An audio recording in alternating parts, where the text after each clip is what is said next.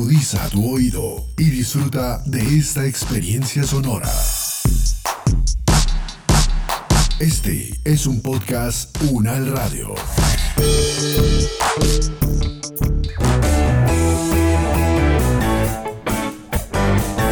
Salud Unal, contigo. Escuchar, aprender y compartir información de calidad sobre bienestar.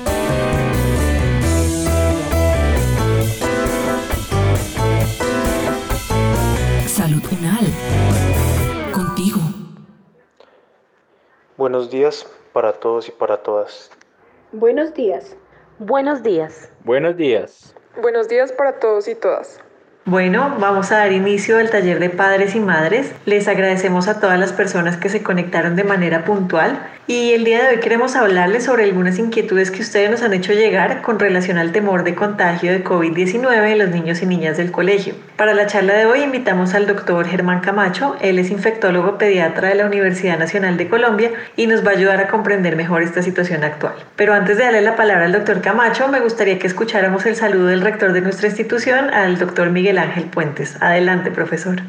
Muchas gracias Luisa. Antes de dar inicio a este importante encuentro, quiero reconocer el esfuerzo de toda la comunidad académica que ha realizado en beneficio de la educación de nuestros niños y niñas. Eh, y estamos pues a punto de terminar el año escolar y sin duda ha sido el año más retador en toda la historia de nuestro colegio a causa de la pandemia, ¿no? Es momento de agradecer a todos los docentes que han realizado un esfuerzo importante adaptándose pues a estas nuevas tecnologías de la información y de igual manera a los padres que han tenido que combinar actividades laborales con el acompañamiento en casa para sus hijos. Damos la bienvenida entonces al doctor Germán Camacho, médico e infectólogo pediatra. Muy buen día para todos los padres y madres que se encuentran hoy reunidos en este taller. Doctor Camacho, bienvenido y muchas gracias por acompañarnos el día de hoy. Para empezar, quisiera recordarle a los asistentes que pueden enviar sus preguntas por el chat. Y precisamente la primera pregunta la hace María Luisa González y es, ¿los niños y las niñas se pueden contagiar y contagiar a otras personas? Los niños y las niñas son susceptibles del contagio. Lo que pasa es que son menos susceptibles que los adultos. Se ha visto que el 7.6% de los casos se han presentado en pediatría. Y también se ha visto que el riesgo de que los niños transmitan la infección a otros niños y a los adultos es menor que el riesgo que tienen los adultos de ser transmisores. Eso tiene que ver con algunos receptores que tienen los niños menos expresados que los adultos que hace que el virus se adhiera menos y también tiene que ver con eh, mecanismos como la carga viral, la eficiencia de la tos, la cantidad de virus que excretan eh, y la capacidad de que estos virus puedan llegar a la vía respiratoria. Entonces, los niños sí pueden transmitir la infección y la, y la pueden sufrir. Lo que pasa es que la mayoría serán asintomáticos o y no tendrán complicaciones. Y también el riesgo de que transmitan la infección es menor que lo que la transmite un adulto. Sin embargo, hay que tener precisamente todas las precauciones y las consideraciones para disminuir y mitigar este riesgo de transmisión. Doctor, Carlos Ramírez nos pregunta, ¿es verdad que los niños pueden ser más contagiosos que otros miembros de la familia? No, no es verdad.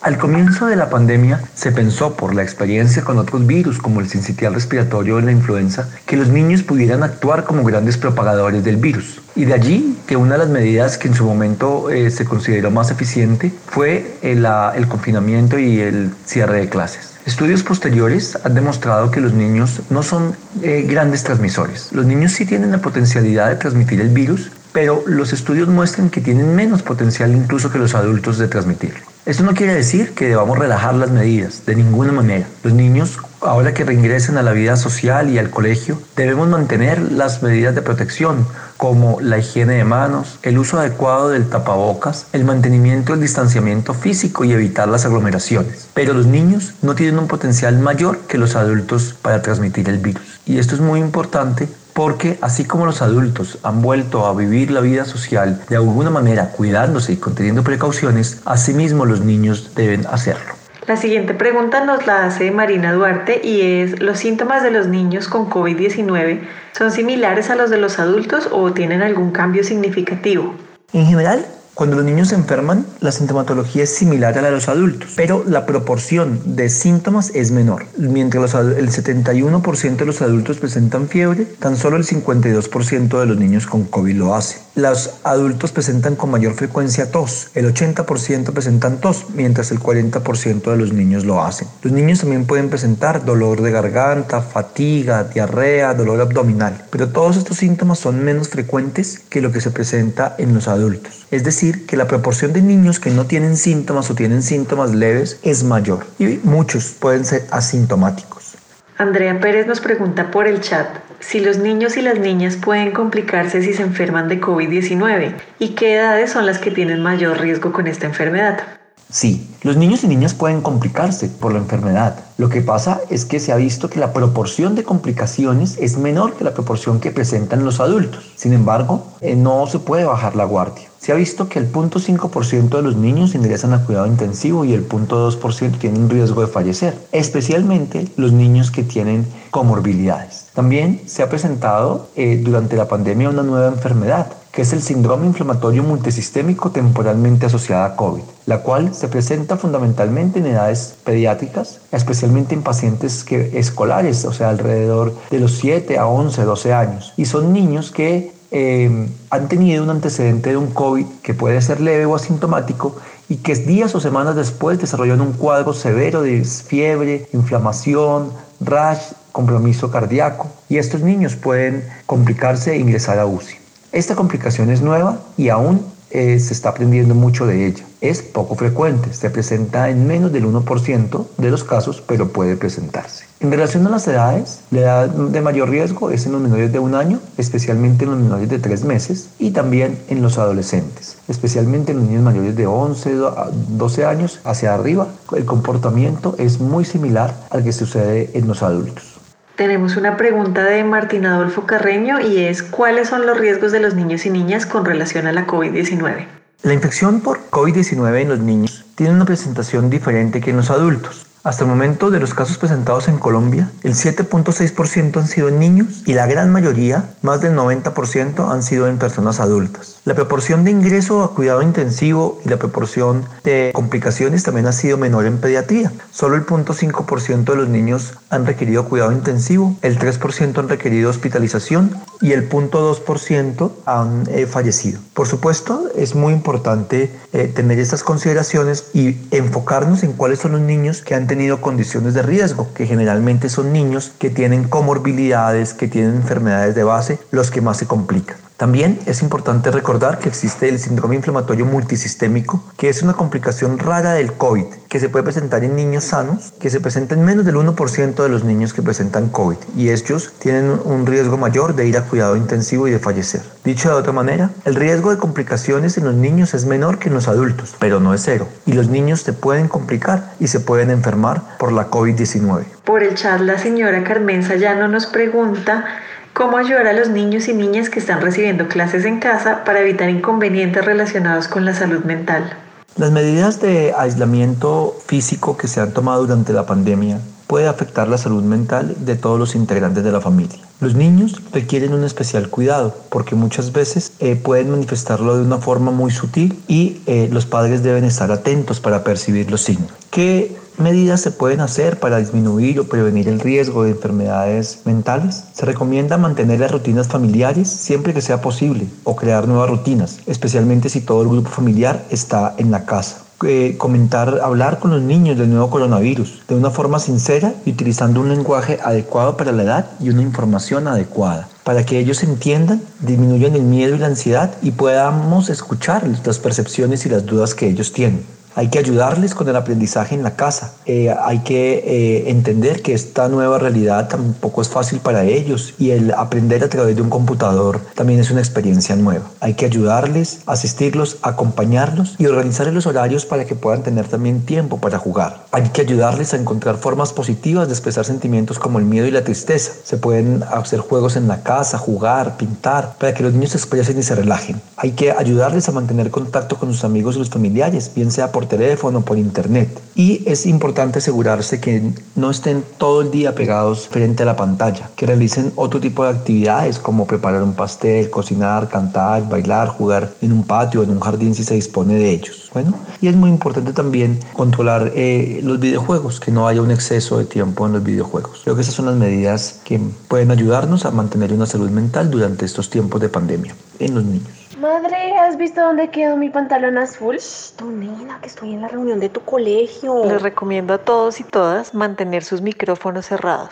Qué pena con ustedes, ya cierro el micrófono. En la misma línea de la pregunta anterior, el señor Luis Pinto nos pregunta, ¿cuáles son los riesgos de los niños y las niñas relacionados con las situaciones de confinamiento?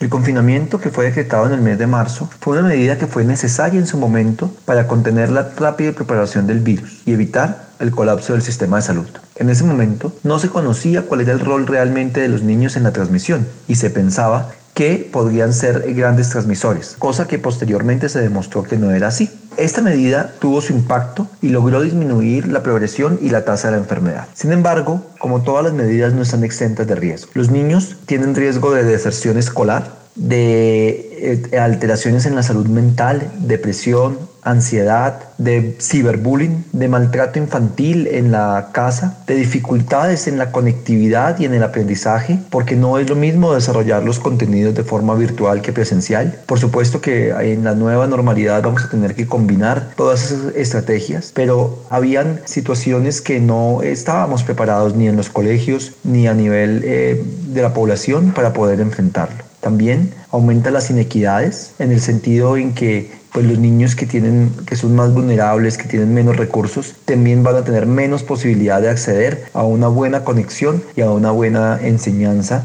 desde el punto de vista eh, de la virtualidad.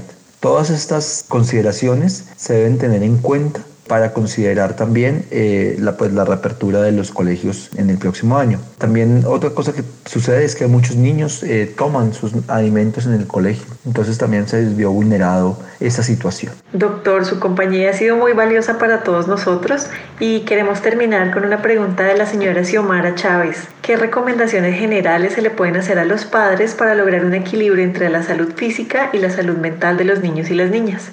Durante el tiempo de pandemia es muy importante hablar con nuestros hijos y dejarlos que expresen sus sentimientos de tristeza, de ira, de preocupación. También debemos darles respuestas a la situación que se está dando, informándoles y contándoles de forma cierta el comportamiento y hacia dónde puede ir con eh, evolucionar la pandemia. También es importante explicarles la importancia que tienen las medidas de precaución y la razón por la cual se deben tomar y, tener estas medidas, mucho más ahora que van a regresar al colegio. Es muy importante no descuidar la salud mental, hablar con ellos, jugar, eh, controlar el tiempo de pantalla, eh, sacarlos a, parque con eh, todas las medidas de protección y siguiendo los protocolos de bioseguridad, haciendo actividades en casa que puedan ser de interés para ellos. Y para la salud física también, no descuidar que los niños deben hacer ejercicio, deben moverse, entonces es importante en la casa fomentar eh, momentos de que puedan hacer actividad física, no solo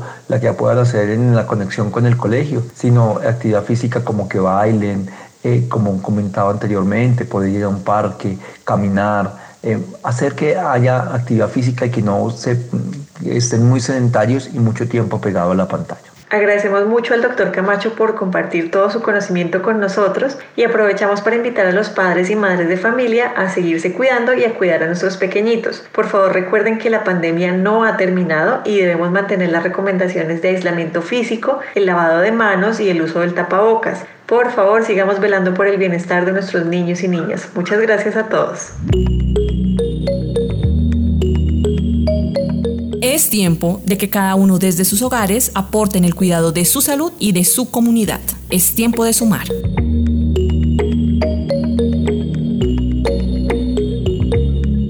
Este podcast contó con la dirección de María Luisa Cárdenas, profesora de la Facultad de Medicina de la Universidad Nacional de Colombia. Coordinación General María Fernanda Lara Díaz. Investigación y producción periodística María Camila Gómez, María Camila Riápira y Jaime Alberto Méndez. Producción General Diana Samira Romero. Experto invitado Germán Camacho, médico infectólogo pediatra, profesor de la Facultad de Medicina de la Universidad Nacional de Colombia. Con la actuación de Jaime Méndez y María Camila Gómez. Producción sonora Edgar Huasca.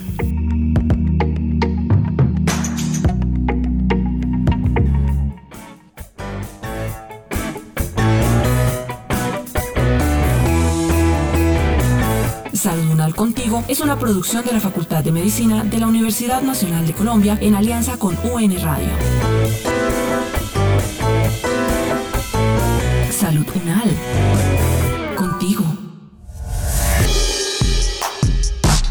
Opiniones aquí expresadas son de entera responsabilidad de sus autores y solo comprometen a los realizadores de este podcast. No representan necesariamente el pensamiento de la UN Radio ni la posición oficial de la universidad. Este y otros podcasts en nuestro sitio web podcastunradio.unal.edu.co.